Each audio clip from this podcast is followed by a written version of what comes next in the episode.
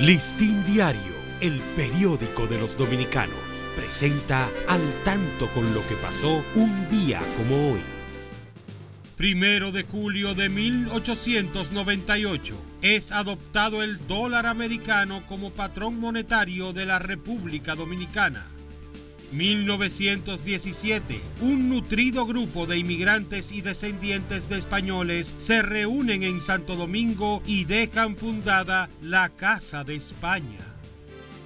Listín Diario, el periódico de los dominicanos, presentó al tanto con lo que pasó un día como hoy.